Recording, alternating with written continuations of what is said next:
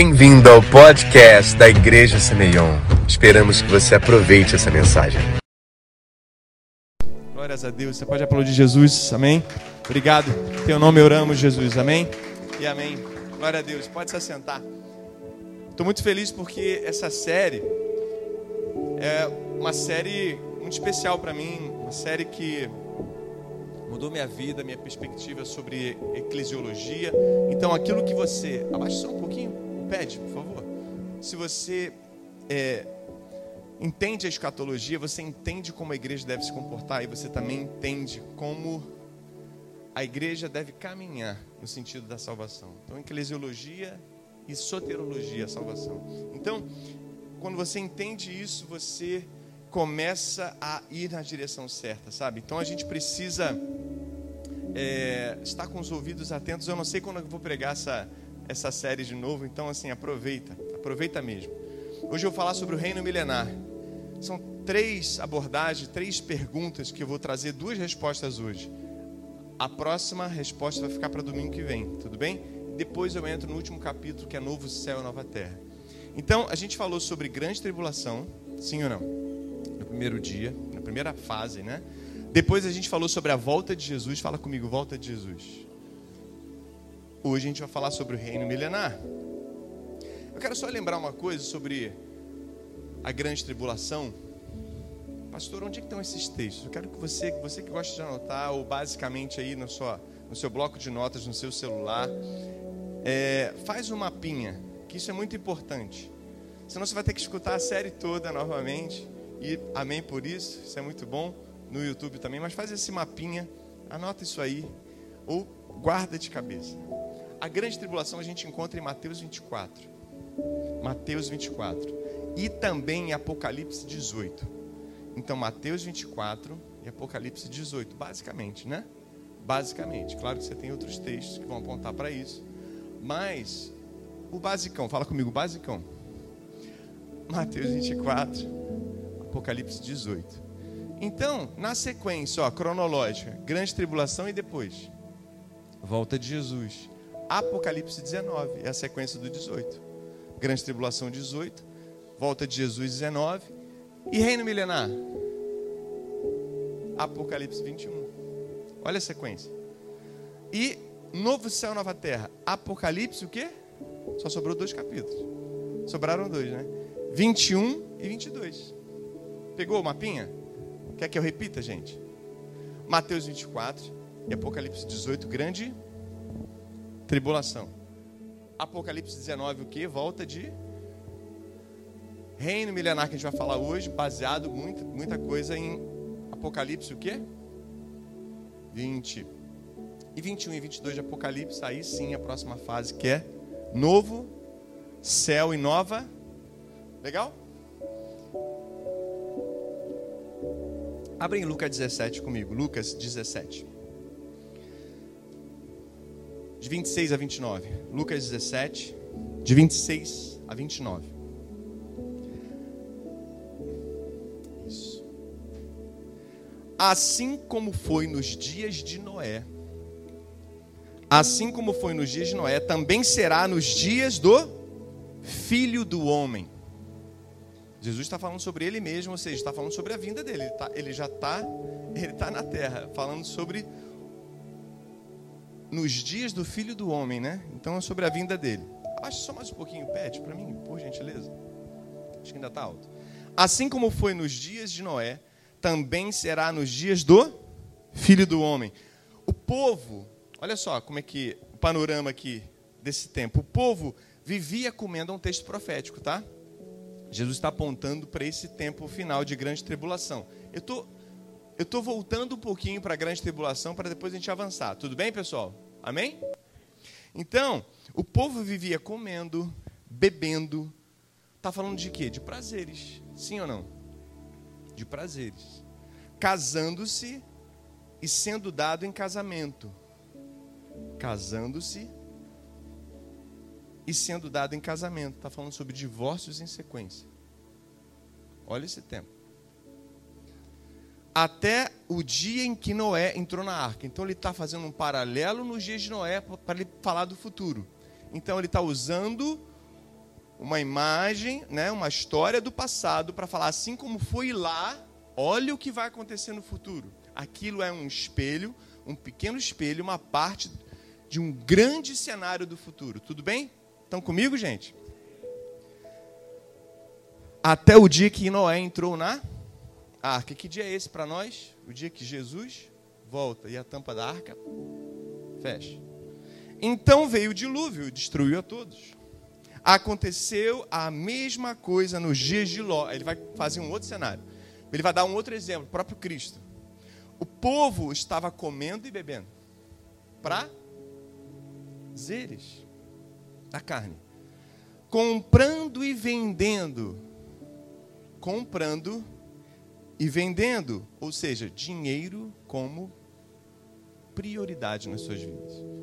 O pensamento voltado para isso o tempo todo um grande mercado e as pessoas só pensando nisso. Compra, vende, compra, vende, compra, vende, compra, vende. Bolsa todo dia, compra, vende, compra, vende, compra, vende, compra, vende. Faz sentido? Plantando e construindo. Expandindo desordenadamente o consumo. Ou seja, expandindo, ele está falando o quê? O quê? Plantando e construindo. Então, a gente traz para uma linguagem de hoje, é expandindo, só que desordenadamente e consumindo de forma desordenada também todas as coisas. Mas no dia em que Ló, aí ele volta lá, olha só, o dia em que Ló saiu de Sodoma, que é o mesmo cenário quando Noé fecha a porta da arca. No dia em que Ló saiu de Sodoma, lembra que é, Sodoma não tinha sido destruída, Sodoma e Gomorra não tinha sido destruída por causa de da presença de Ló.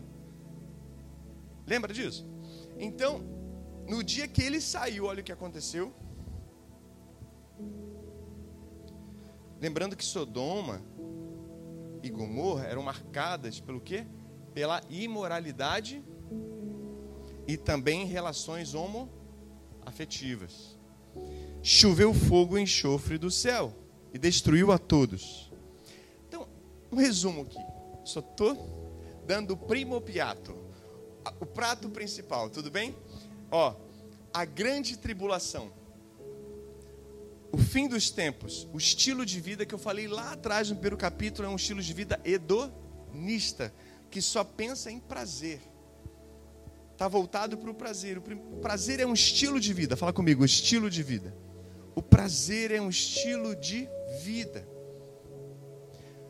Só que do outro lado tem a igreja que é o jeito de Jesus, o jeito que Deus nos ensina a sermos o que? Família. Deus tem falado sobre família bastante, né? Desde o do camp para cá, né? Deus tem falado, repetido isso muitas vezes. Quero te dar um exemplo aqui.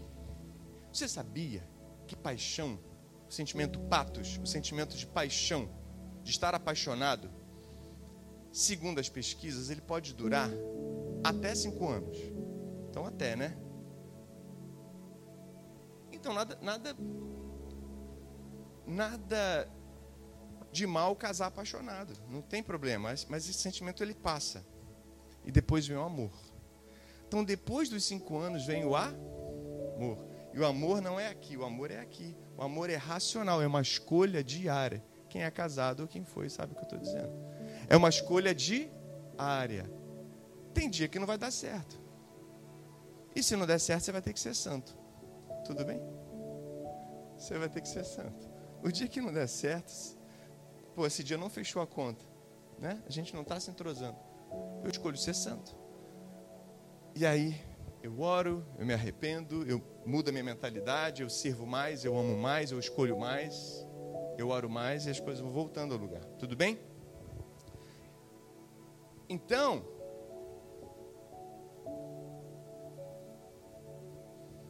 a missão de Deus sempre foi construir família. Fala comigo, família.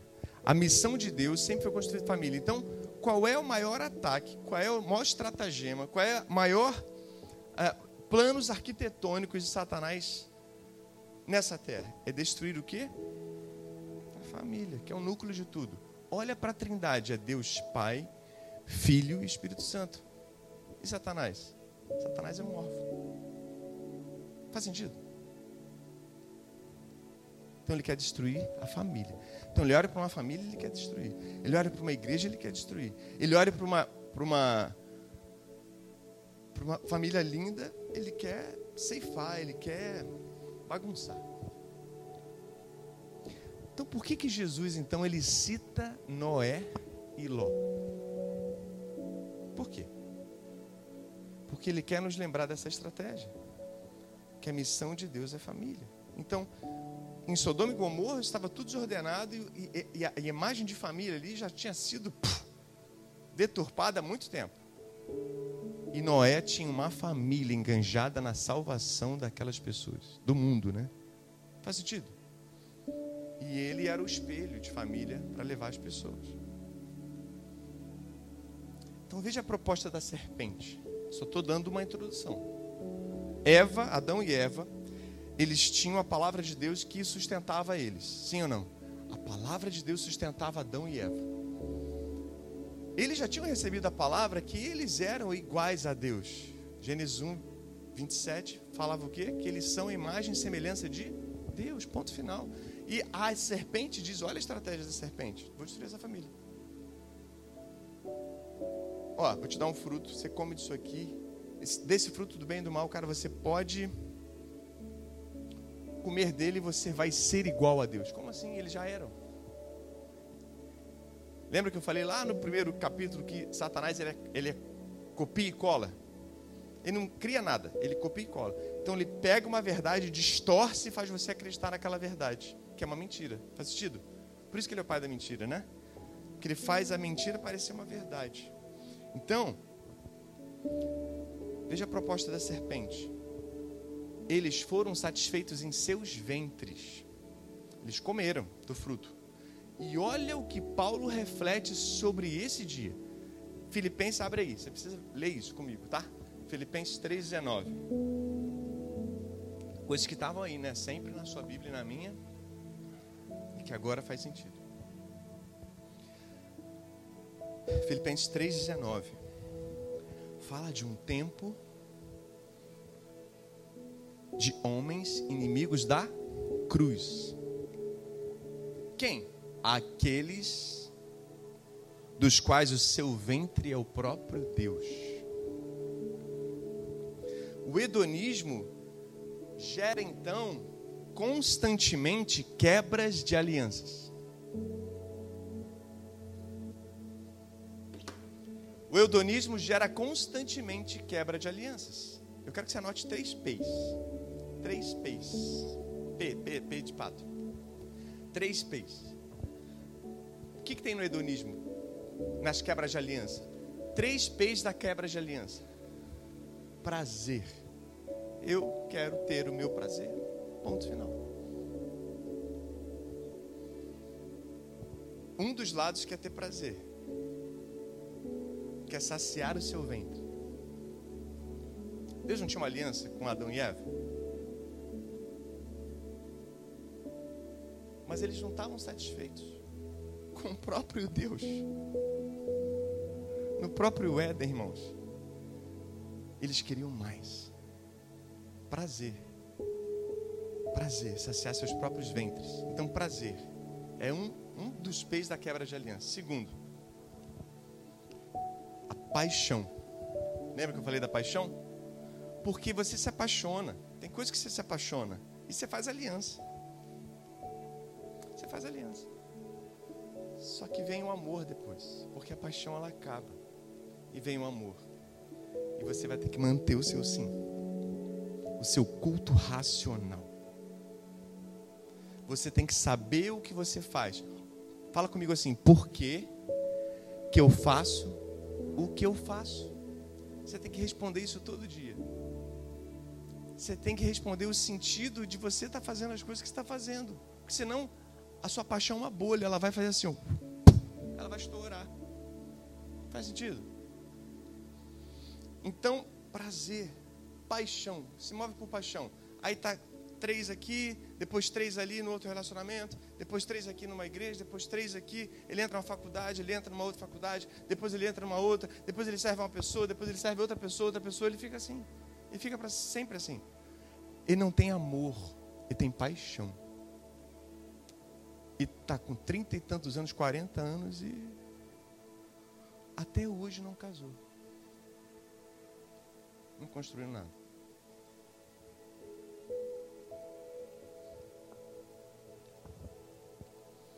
Padrões pessoais. Não, eu tenho meu padrão e ponto, acabou. Você, se essa visão não se encaixar no meu padrão pessoal, acabou. Então, ou seja, o interesse da pessoa está acima do que Deus falou. E aí, a pessoa vai caminhando, talvez ali com um namorado, uma namorada, vai caminhando, caminhando. E peraí, tem coisas que vocês vão ser diferentes. E você vai ter que amar, estender misericórdia e graça. Mas Deus falou para vocês caminharem juntos, amém? Porque um é aperfeiçoar o outro. E a gente vai ser diferente. Qual é o problema? Ah, meu irmão, quando começa isso, você já sabe o que, que vai dar. Se essa pessoa não se arrepender, lembra que arrependimento é mudança de mentalidade? Vai ser assim, ponto acabou. E aí vai acabar. Faz sentido? Então você tem que servir ao que Deus falou. O que Deus falou? Qual é a visão? O que Deus está falando? É isso. Porque se um lado está fazendo isso, o outro lado tem que fazer também. Faz sentido? Hedonismo, então, são quebras de alianças constantes. Prazer, paixão e padrões pessoais. Quebra de aliança é um resultado da orfandade de homens. Vem da orfandade uma raiz de rejeição de orfandade e ele quebra aliança e ele gera mais orfandade. Ah, Satanás ama isso. É o órfão criando órfão, criando órfão, órfão pai, órfão filho, órfão neto. Faz sentido? Onde tem família e onde tem valores de família, sempre haverá esse ataque. Satanás não vai atacar em quem não vai frutificar. Fala comigo, Satanás não ataca quem não frutifica. Satanás só ataca quem frutifica. Quem dá bons frutos. Você sabia que existem 53 milhões de órfãos no Brasil? Um quarto do Brasil é órfão. Meu Deus, que número trágico. Um quarto do Brasil, um quarto, você divide ele em quatro partes, um quarto dele é órfão. E aonde está a igreja para sarar isso? A biologia fala sobre isso. Lembra que o homem tem cromossomos X e Y, e a mulher tem cromossomo X e X.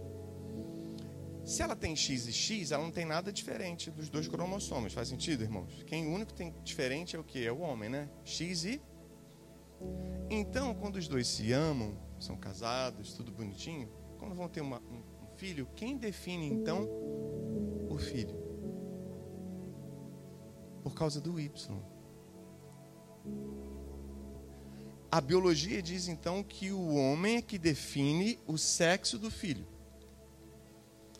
Então, essa criança cresce e quando tiramos o pai de casa, o filho perde a referência de sexualidade. O filho perde totalmente a referência de de ser um filho amado, entende? Ou uma filha amada, tá? Psicologia também diz isso. A psicologia ela reconhece ela reconhece que é o pai, é a figura do pai que determina, que dá o limite ali e determina a sexualidade do filho. Existe até uma coisa chamada Édipo. Quem já ouviu falar nisso? Complexo de Édipo. A mãe ali e o filho, aquela simbiose, né? É, um pertence quase ao outro ali, né? O filho só identifica a mãe, meu Deus, nasceu dela. E depois ainda vai mamar durante alguns anos. Isso só dá ela, o cheiro dela, tudo dela, o calor dela, a temperatura dela, nada é o pai. Mas depois, na idade da razão, que lá para seis, sete anos, o pai vem e corta isso. Corta o complexo de Édipo. Corta essa simbiose. A psicologia vai dizer isso, né? Então, por quê? O pai vai virar assim para o filho: pô, vem brincar comigo. Vem brincar comigo, vamos jogar bola. Vamos jogar videogame comigo? Pô, vamos, vou te dar um skate. Vamos andar de skate comigo. Vou pegar uma onda. E ele começa a descobrir que há um outro universo que ele não conhece. E ele começa, entende? A ficar assim, peraí, peraí, peraí. Então, é, ela é minha mãe. Ele, ele é meu pai. E isso acontece com a menina também. Que a menina é muito ligada ao pai, né? Ou não, né? Não, né? Mas é o pai que determina também esse corte. Mão no coração aí, bota sua mão no coração. Senhor Espírito Santo, me ensina mais, fala comigo, me ensina mais a amar as alianças. Não por paixão, mas por amor. A te servir com culto racional, como sacrifício vivo. Eu não preciso mais morrer. Você já morreu por mim, Jesus. O que eu preciso é me entregar vivo para uma aliança. Seja um relacionamento, seja meus pais, seja meu ministério, seja o que for. Não me deixe cair em tentação, mas livra-nos do mal. Em nome de Jesus.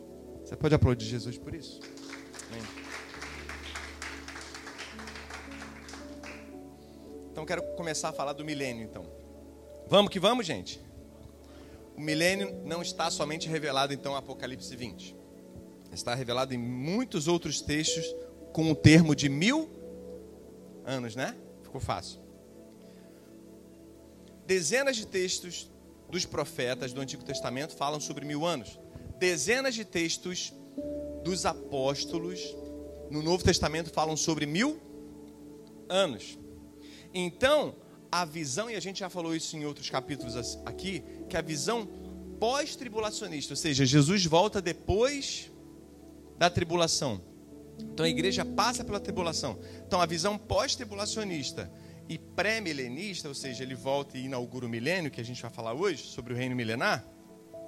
A visão pós-tribulacionista e pré-milenista é apostólica. Fala comigo, apostólica. Quem fala hoje sobre isso, pastor? Mike Bickle.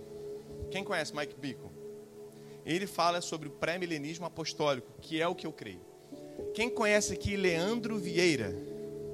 Ele fala sobre isso. Então, se preparem, se preparem. Eu quero falar algo profético aqui. Os próximos 10 anos da história cristã do Brasil vai ser impregnado por isso que eu estou falando aqui. Por isso que eu estou sentindo isso desde o ano passado. De começar a fazer vocês conhecerem isso, porque vai ser impregnado essa teologia apostólica, apocalíptica, vai tomar as igrejas para preparar a igreja para a volta de Jesus. Escute isso. Quem uh, escreveu muito sobre isso foi o George Eldon Led, dois livros fantásticos de Evangelho do Reino e Esperança Abençoada, dois livros mar maravilhosos. O Nicholas Thomas Wright também, livros lindos sobre o final dos tempos, também com a mesma visão. Mike Bickle, eu falei, também tem livros. O próprio Bill Jones também escreve um pouco sobre isso. Enfim, você tem muita coisa, tem muita coisa sobre isso.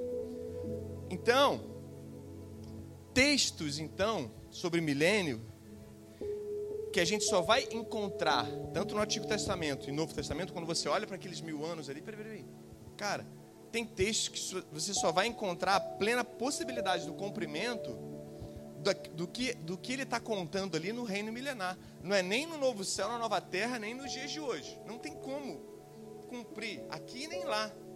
E a gente vai passar por isso hoje. Vai ser legal? Amém? Então, se tirarmos, então, por isso que eu creio num, num mil anos literal. Pode ser um pouco mais, um pouco menos, mas mil anos. Tudo bem? Mil anos literalmente. Porque se a gente tirar a literalidade dos mil anos, você tira a, li, a, a literalidade das promessas. Então, se você tirar a literalidade dos mil anos, você tira a literalidade das promessas. Se você falar assim, é, se, pode ser, tirou a literalidade das promessas. Tudo bem? Promessas são essas, promessas que foram prometidas 100% a Israel. Mas a Bíblia diz que os gentios, a igreja, a igreja do Senhor, igreja? Tem igreja aqui? Amém? É. Ela foi enxertada enxertada em Israel. Então, quando você escuta e vê a palavra falando sobre Israel, você está pensando em quem? Você, o Israel do Senhor. Amém? Então a igreja foi enxertada nisso. Então, toda vez que o, o texto bíblico fala sobre Israel, está falando sobre mim e você também. Então, não só judeus, mas está falando sobre a gente. Tudo bem?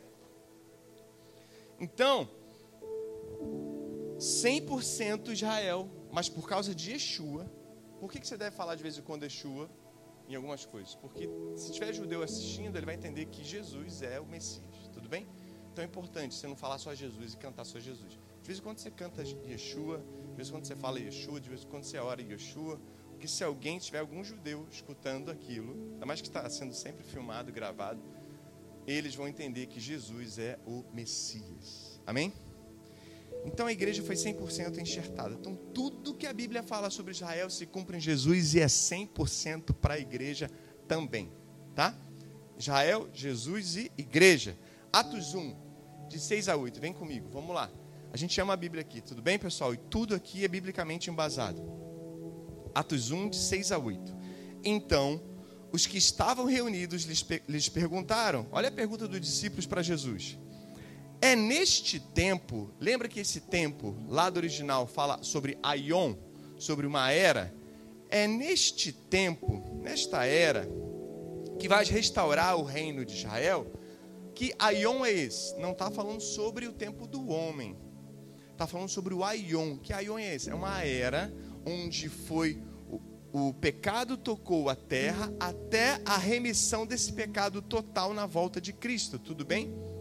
Na, quando plenamente o reino começa a ser é, estabelecido, o reino já foi trazido à terra, ele já veio à terra, já foi instalado, ele está sendo expandido pela igreja, tudo bem? Mas ele é plenamente estabelecido na volta de Jesus. Você entendeu isso, né? Então, esse é o Aion. Ele está falando, peraí, é nesse Aion que você vai restaurar o reino, olha o reino, o reino de Israel.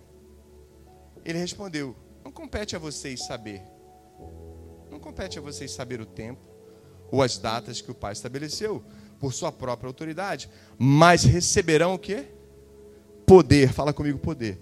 Quando o Espírito Santo descer sobre vocês, e serão minhas testemunhas em Jerusalém, em toda a Judéia, Samaria, até os confins da.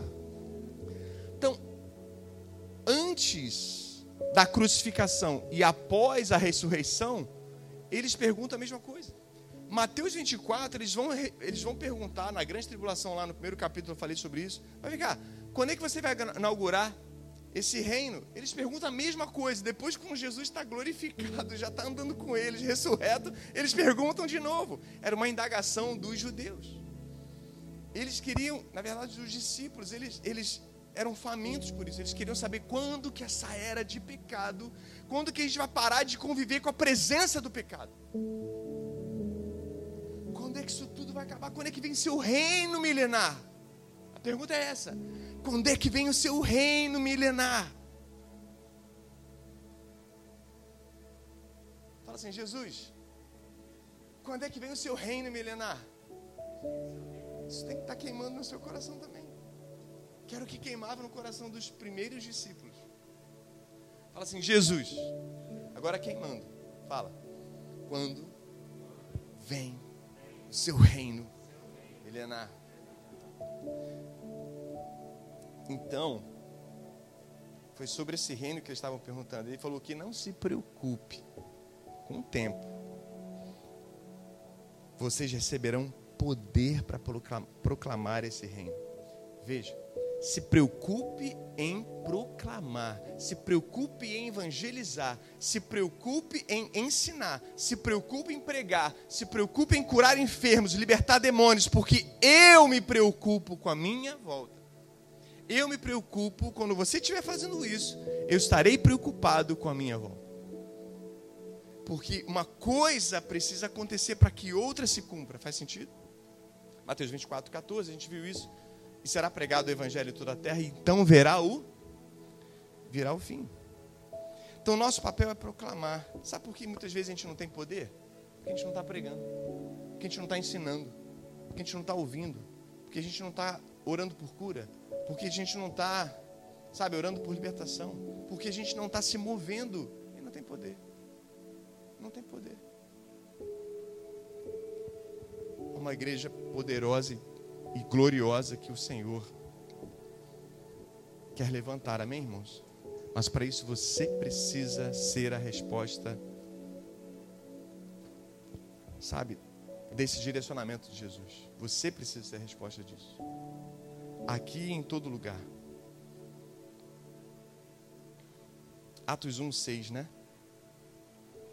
Que eu acabei de falar aí. Era a grande oportunidade é, é, é, é, essa, essa foi a grande oportunidade, porque antes eles perguntaram, Jesus morreu, ressuscitou, ele voltou. Então era grande, era quase a última conversa aqui que eles tiveram de alinhamento, de direcionamento mesmo. Então era a grande oportunidade que o próprio Jesus tinha de dizer que, ó, não vai haver reino não, cara. Para com isso. Não tem reino não. Não vai ter reino milenar nenhum. Você não entendeu não quando eu falei antes? Então não vai ter um reino a partir de Israel. E que a igreja substituiu o tempo do milênio. Você sabia que os amilenistas, eles falam sobre isso? Que a igreja ela substituiu o tempo do milênio. Então não, não vai ter nada. Então era, era grande chance de Jesus falar o que eles que esses caras creem. Não, não, não, não, os pós-milenistas, né? Os pós-milenistas não. Eles creem também que a igreja substitui tudo. Então era grande, não, não vai ter milênio. Milênio, ele já começou.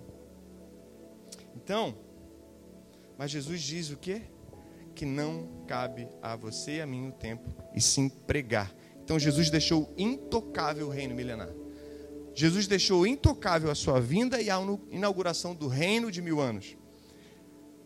E ele ainda colocou os discípulos para serem testemunhas.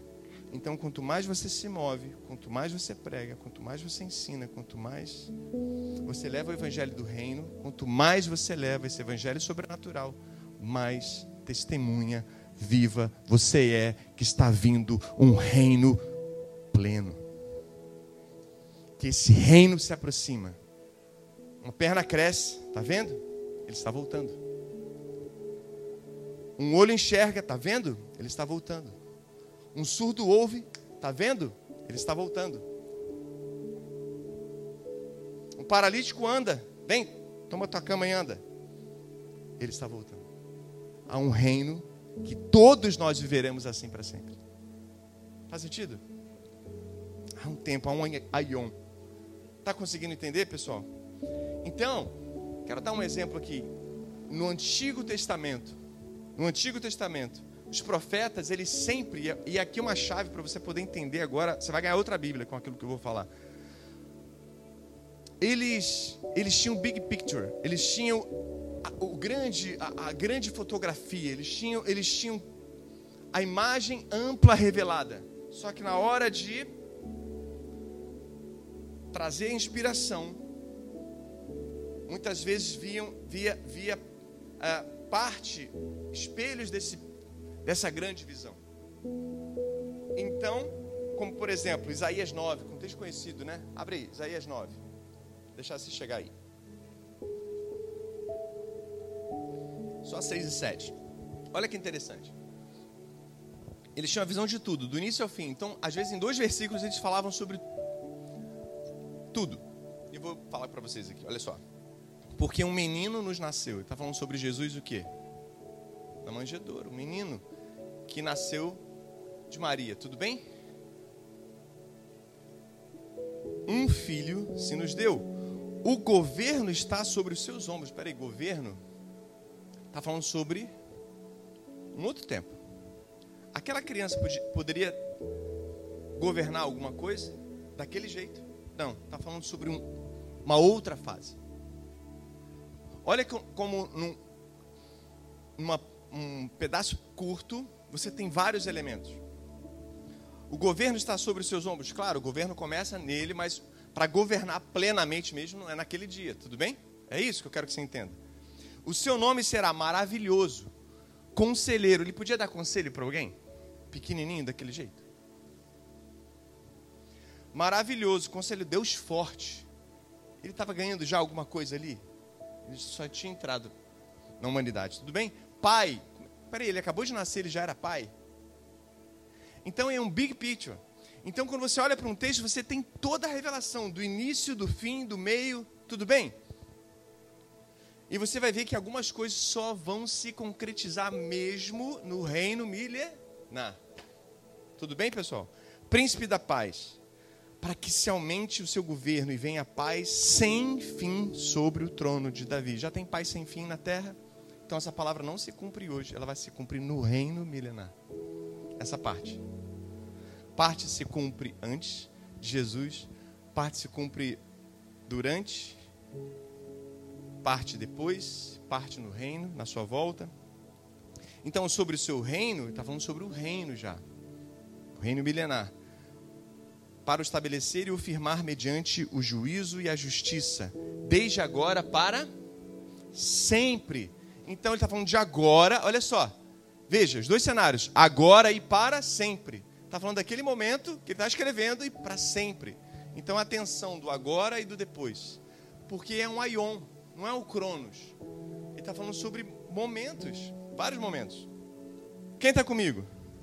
Então o zelo do Senhor dos Exércitos fará isso. Então, vamos aprender hoje três coisas aqui, três respostas aqui. Na verdade, duas, né? Vou deixar a terceira para domingo que vem. Por que da necessidade de um reino milenar? Por que temos a necessidade de um reino milenar? Como eu falei que algumas profecias não se cumprem totalmente, não tem possibilidade de ser cumpridas hoje, nesse tempo, e nem no novo céu, na nova terra, ou seja, na eternidade somente no reino milenar. Então é, é necessário que tenhamos esse tempo também. Zacarias 8, abre comigo aí. Zacarias 8, de 3 a 8.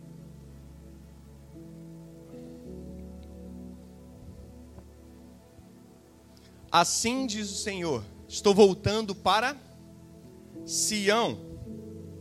Estou voltando para Sião e habitarei em Jerusalém. Jesus já está em Jerusalém? Não. Ele, na primeira vinda dele, ele, ele habitou em Jerusalém, ou seja, ele, ele morou e está governando de lá até hoje? Então não se cumpre nem na primeira, mas vai se cumprir na. Vamos, vamos em frente aqui, vamos lá. Então Jerusalém será chamada cidade, depois né, que ele volta e inaugura o reino milenar, cidade da verdade. E o monte do Senhor dos Exércitos era chamado Monte Sagrado. Assim diz o Senhor dos Exércitos: homens e mulheres de idade avançada voltarão a se sentar nas praças de Jerusalém, cada um com a sua bengala por causa da sua idade. As ruas da cidade ficarão cheias de meninos e meninas brincando. Mesmo que isso pareça impossível para o remanescente deste povo, naquela época será Será impossível para mim? Declara o Senhor dos Exércitos. Assim diz o Senhor dos Exércitos: Salvarei meu povo dos países do Oriente e do Ocidente e os trarei de volta para que habitem em Jerusalém. Será o meu povo e eu serei o seu Deus, com fidelidade e justiça. Velhos e crianças juntos num tempo de restauração. Mas o próprio Jesus morando em Sião o próprio Jesus morando em Jerusalém. Então, isso aconteceu parcialmente em 1948? Sim. Não aconteceu no Estado de Israel? Quando Oswaldo Aranha deu aquele voto de Minerva na ONU e ele restaura o Estado. Por isso que, por isso que o Brasil é o primeiro a falar na ONU, você sabia disso? Por causa de Oswaldo Aranha, um brasileiro que deu o voto para trazer Israel de volta para sua casa. Então, em parte se cumpriu. Mas ainda falta esse tempo de restauração com Jesus presente. E só se cumpre no reino milenar. E isso não vai se cumprir no novo céu nova terra também. Faz sentido, irmãos? Quem está comigo aí? Fala para o irmão que está do seu lado. Agora aumenta aí sua expectativa. Agora aumenta seu gás aí, cara. Isaías 65, 20. Não haverá mais nela criança que viva somente alguns dias. Oba, crianças não vão morrer mais. Nem velho que não complete os seus dias. Porque morrer aos 100 anos será Morrer ainda jovem. Ué. Quantos anos um jovem tem hoje? Entre 20, 30 anos, 35 anos, né? Peraí, se você faz essa, essa estatística, estatística, se você faz essa projeção, né? De 20 a 35 anos e joga e chama um, um de 100 jovem, assim, vem comigo. Quando que ele vai ser velho? Isso pode se cumprir no novo céu, na nova terra? Isso pode se cumprir hoje? 500 anos? Hoje? Só no reino milenar. Só na volta de Jesus. Só na volta. Tá sabendo legal, né? Só na volta de Jesus. Tudo bem? E aí ele diz aqui, olha só, presta atenção. E quem pecar, só os 100 anos será amaldiçoado. Quem pecar, só os 100 anos será amaldiçoado. Veja, ainda haverá, depois da volta de Jesus, lembra daquele, daquela luta do Armagedon, que Deus destrói seus inimigos? Lembra disso? Não haverá só justos, haverá ainda alguns ímpios pecando ainda na terra. Poucos, pouquíssimos, será raro. A Bíblia fala, chega a falar em raridade. Não é aquela música, não. Mas é, vai falar sobre raridade. Os ímpios serão raros na terra nesse tempo. É só para a gente ficar feliz. É, é, será, será raro nesse tempo. Porque eles serão testemunhas. Testemunhas. Não sei porquê, não me pergunte totalmente também, que eu não sei tudo, né, irmãos? Mas de alguma forma vai existir e eles serão testemunhas daquilo que vai acontecer, daquele reino milenário, ou seja, mil, mil anos de restauração e Jesus ali com os nossos cérebros e corpos glorificados, a gente restaurando toda a terra para Ele, como deveria ser nos tempos de Éden. Tudo bem? Então, morrer e pecar não é mais possível no novo céu e nova terra, ou é? Então não pode ser lá. Morrer e pecar não é possível no novo céu na nova terra, mas no reino milenar, sim.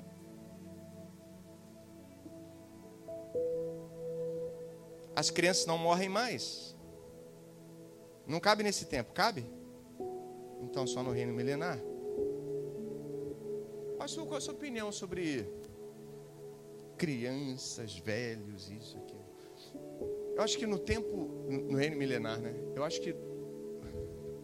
Essa é minha opinião, tá, irmãos? Agora, estou saindo da Bíblia, de tudo que eu reflito sobre a Bíblia, não tenho uma palavra direta para poder te dar, mas de tudo aquilo que eu me inspiro, tudo bem? E aí você pode me seguir ou não, tá? Isso te dou liberdade, mas Bíblia não, tá? Tudo bem? Não dou liberdade, tem que seguir a Bíblia, tá? Então, pastor, como é que vai ser?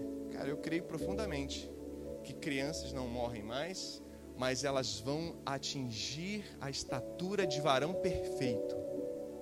Cristo, 33 anos. E ali tem a sua plenitude, seu entendimento, sua sabedoria, e começam a governar. E aprenderão direto com o mestre. E aprenderão direto com os heróis da fé, tudo bem? Com seres viventes, sei lá, com toda, toda, toda a nossa rapaziada. Tudo bem? Tudo bem, gente? E os velhos vão ter corpos glorificados e aparentam. Fala, me ajuda aí e aparem. Hã? Tá, vamos aparentar, tudo bem? Vão ter aparência, vão ter aparência de jovens, de 33 anos. A estatura de. Essa é a minha opinião. Tudo bem? Pode dizer amém ou não amém, tudo bem? Tranquilo. Mas que vai ser lindo, vai, né? Ah, Deus, quero tanto esse dia. Você deseja por esse dia? Como eu desejo esse dia. Então, nossa redenção ela é processual. Fala comigo, processual. Ela, nós fomos justificados, a justificação é uma parte da redenção. Você aceitou Jesus, você foi justificado, seu espírito está salvo. A santificação é a outra parte da redenção, da nossa redenção. Da, da, o que é redenção? Você sabe o que é redenção? Você, você foi resgatado, comprado de volta. Você era um escravo, você foi comprado de volta para ser livre, entende? Isso é redenção, tudo bem? Então a nossa redenção ela passa por justificação, santificação, que é o processo que a gente vive hoje. Amém, irmãos? E ela tem um outro processo que é a glorificação. Que você vai ter o, o shape que você tanto sonhou. Amém? É? Você vai ter aquela pele que você tanto sonhou, viu, mulherada? Você, é, os cabelos que você tanto sonhou. Amém? Posso, posso ouvir um amém? É. Então, para que seja plena a nossa adoção. Então, esse processo de justificação, santificação e glorificação é o nosso processo de adoção. Nosso processo de volta para o Pai. Olha que lindo. Nosso processo de resgate de um filho, o quê? Na verdade, perdido. Um órfão. Para voltar a ser filho de Deus totalmente. Amém? Você volta a ser filho de Deus no espírito, depois na alma, depois no corpo. Quem está comigo, irmãos? Romanos 8, 23. É isso que Paulo diz.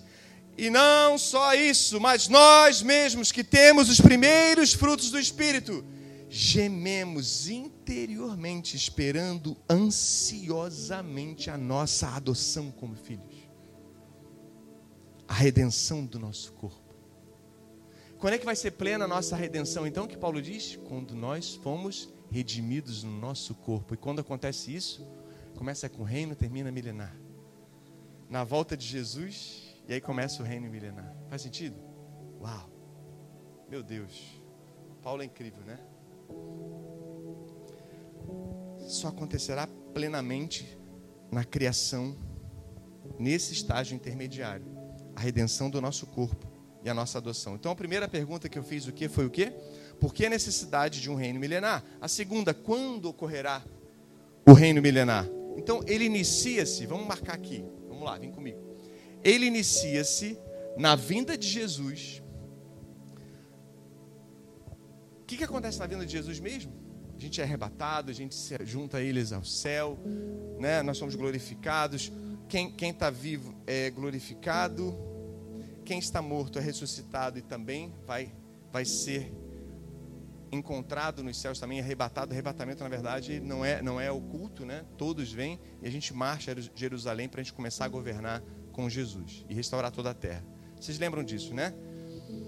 Mas o que, que acontece nesse dia? Satanás é preso. Satanás é preso por mil anos, porque começa o reino milenar. Então, ele se inicia o reino milenar na vinda de Jesus e termina, se finda quando?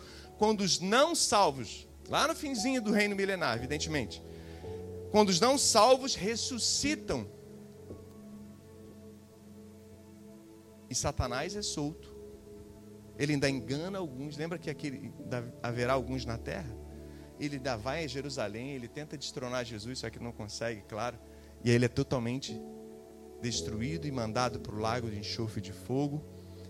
Os não salvos são julgados, e nós julgaremos também os salvos, a eles e demônios, e eles vão todos para o seu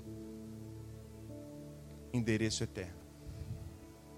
Então, é do início da vinda de Jesus até o fim, uh, quando os não salvos, na segunda. Uh, hoje está faltando as palavras, hein? Na segunda é, quando os não salvos, né, são ressuscitados. Então, esse é o período do reino milenar. Textos dizem que Satanás será solto. E o que eu falei, ele vai enganar ainda alguns e marchar até Jerusalém. Então, os mil anos são literais. É um extenso período. Ah, pode ser mil, mil anos e dez, sei lá, e um e 990? Não sei, irmãos, mas só sei que são mil anos, tudo bem? Então, o propósito dos mil anos é convergir o céu e a terra. Fala comigo, é convergir o céu e a terra. Porque o próximo passo tem um propósito, o reino milenar, é convergir o céu e a terra. Porque a próxima etapa, o próximo passo é novo céu e nova terra. Então é preparar o tabernáculo de Deus para descer e ser estabelecido entre os homens o próprio Deus descerá com a nova Jerusalém entre os homens. Então vem comigo. A igreja Quem é a igreja? Aqui. Ela anseia pela volta de Jesus. Fala comigo. A igreja, ela prepara. Ela, sabe, ela se prepara, ela anseia pela volta de Jesus. Jesus presente. Ele anseia, ele prepara tudo junto conosco para a volta do Pai. O Pai estará presente e o céu e a terra se fundirá. O céu e a terra se tornará um só. Novo céu e nova terra. E Deus estará presente. O tabernáculo de Deus estará entre os homens. Apocalipse 21, abra aí comigo. Primeiro versículo. Apocalipse 21.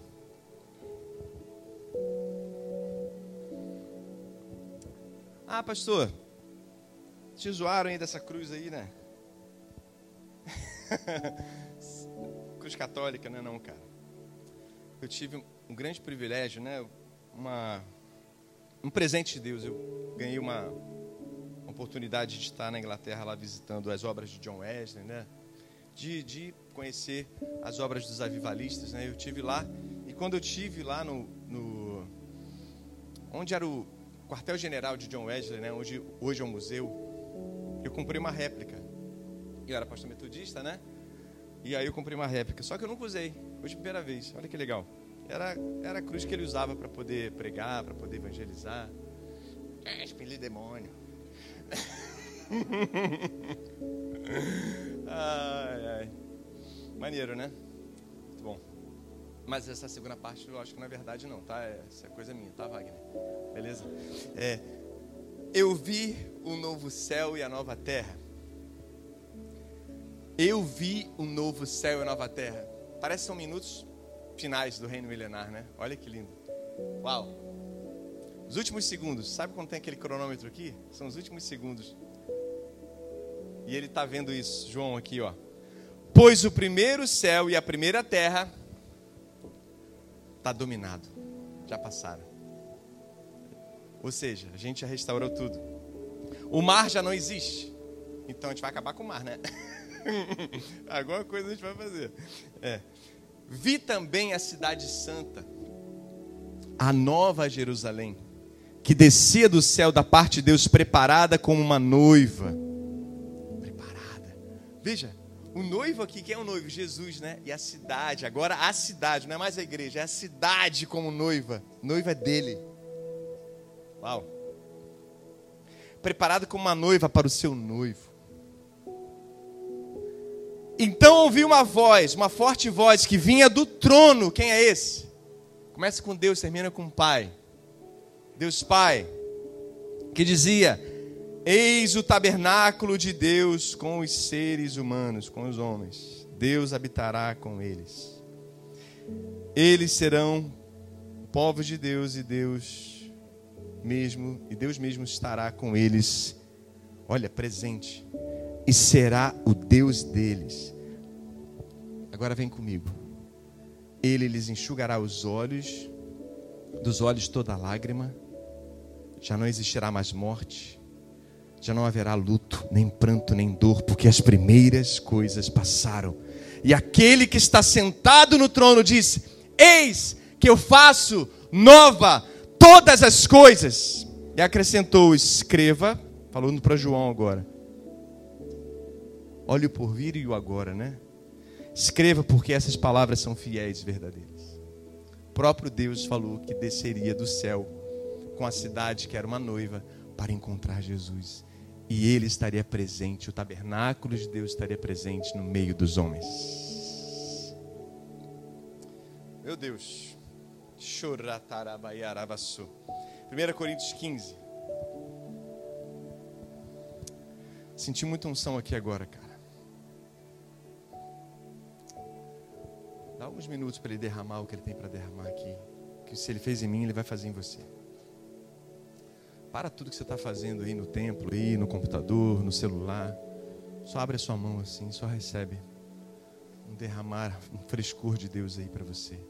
Para o que você está fazendo, até de folhear a Bíblia, irmão, por favor. Eu sinto isso, que tem irmãos folheando a Bíblia.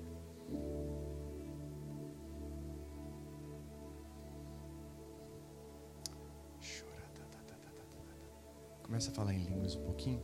Em espírito. Ele está edificando. Na verdade, ele está marcando você com, com essa imagem. Aquilo que João viu. Aquilo que João viu, você está agora tendo a revelação.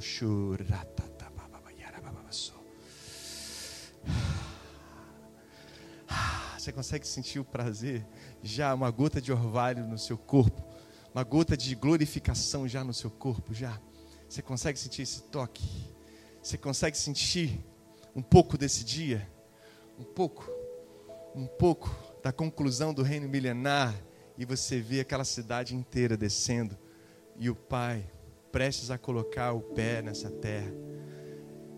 Ó, oh, se fendesse o céu, ó, oh, se descesses aqui, ó, oh, se viestes em mim, a tua morada é lugar de prazer.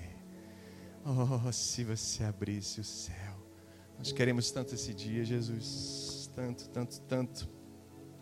Novo céu, nova terra, quando estivermos concluindo o reino milenar. Amém. Amém.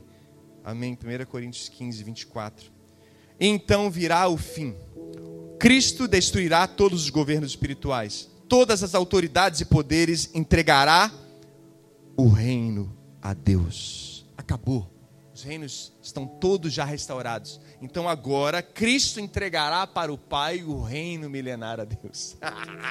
Uhul! O Pai, ao Pai, pois Cristo tem de reinar até que Deus faça com que ele domine sobre todos os inimigos. O último inimigo, nos últimos dias do reino milenário, que diz aqui, o último inimigo que será destruído é a morte. Lembra que eles ressuscitam a segunda ressurreição dos não salvos, eles são julgados, então ali é destruída a morte. Pela última vez. Pessoas morrem, né? Até porque tem alguns remanescentes ainda na terra. Então as escrituras sagradas dizem: Deus pôs todas as coisas agora, nesse momento, debaixo do domínio dele. É claro que dentro das palavras todas as coisas, ele mesmo explica, não está o próprio Deus. Deus não se fez novo ele já é novo. Então todas as coisas se fez nova para Deus, ele está dizendo isso. Que põe tudo debaixo do domínio de Cristo. Mas quando tudo for dominado por Cristo, quando que isso se uh, acontece mesmo? No reino milenar. Até o próprio Cristo, que é o Filho, se colocará debaixo do domínio de Deus que pôs todas as coisas debaixo do domínio dele, então Deus reinará. Aí agora ele mudou, ele saiu de Cristo, ele foi para Deus. Deus reinará para sempre.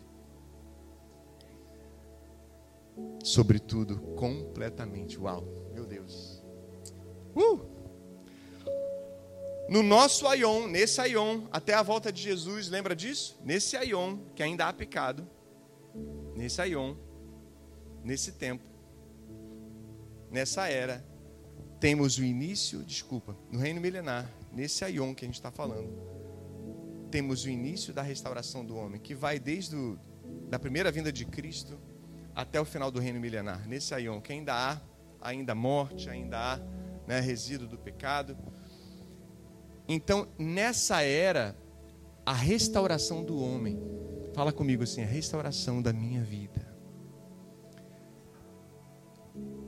é dedicada à restauração do homem. Mas depois, no reino milenar, então até a vinda de Jesus e o início do reino milenar, somos nós que seremos restaurados. Depois seremos glorificados, sim ou não? Mas depois que começa o reino milenar, a restauração é da criação. Então, esse tempo ainda há tempo dele nos restaurar.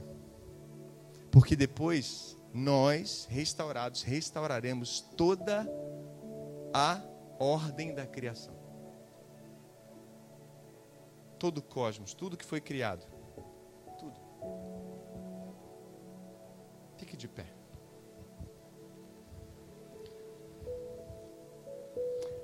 Deus trouxe você aqui para lembrar que Ele subiu na cruz para te restaurar primeiro. Ele subiu na cruz para restaurar a sua vida primeiro. Para restaurar seu coração, para restaurar a sua vida, para restaurar a sua família, para restaurar o seu caminho, para restaurar os seus planos, para restaurar seus relacionamentos, para restaurar seu ministério, para restaurar seu corpo, sua alma, seu espírito. Deus te trouxe aqui para te lembrar que você é mais importante nessa era. Você é mais importante nesse Aion. Você é a chave, na verdade, para o próximo Aion. Você é a chave, então, para nós irmos para um reino milenar e restaurar toda a ordem criada por Deus. Então você tem que aproveitar cada segundo da presença de Deus para mergulhar, sabe, na sua restauração pessoal, para que você não deixe nada nem ninguém, sabe, vencer o teu coração. Mas sim a palavra dele, ele fala: Eu sou o caminho. João 14,6: Eu sou o caminho, a verdade e a vida. Malaquias 4,6 vai dizer: Eu sou o Senhor e não mudo. Então veja, Deus não vai mudar. Mas Deus está nos dando a oportunidade hoje de mudar. Deus não vai ser restaurado porque Ele é Deus. Mas Ele está nos dando a oportunidade hoje de nos restaurar. Então, aproveite esse momento, irmãos. Enquanto a gente vai adorar aqui, enquanto a gente vai cantar, aproveite esse momento. A palavra diz que quando nós adoramos, nós parecemos com aquele que adoramos. Então aproveite aí, levante as suas mãos. Amém. Levante suas mãos bem alto, bem alto. Clame a Deus por restauração, clame a Deus pelas áreas da sua vida que ainda não tem vida abundante, não tem a vida zoe, não tem o sozo de Deus. Não tem. E essa é a hora de você ser totalmente restaurado. Você é mais importante nessa era. Ele se dedica a você nesse tempo.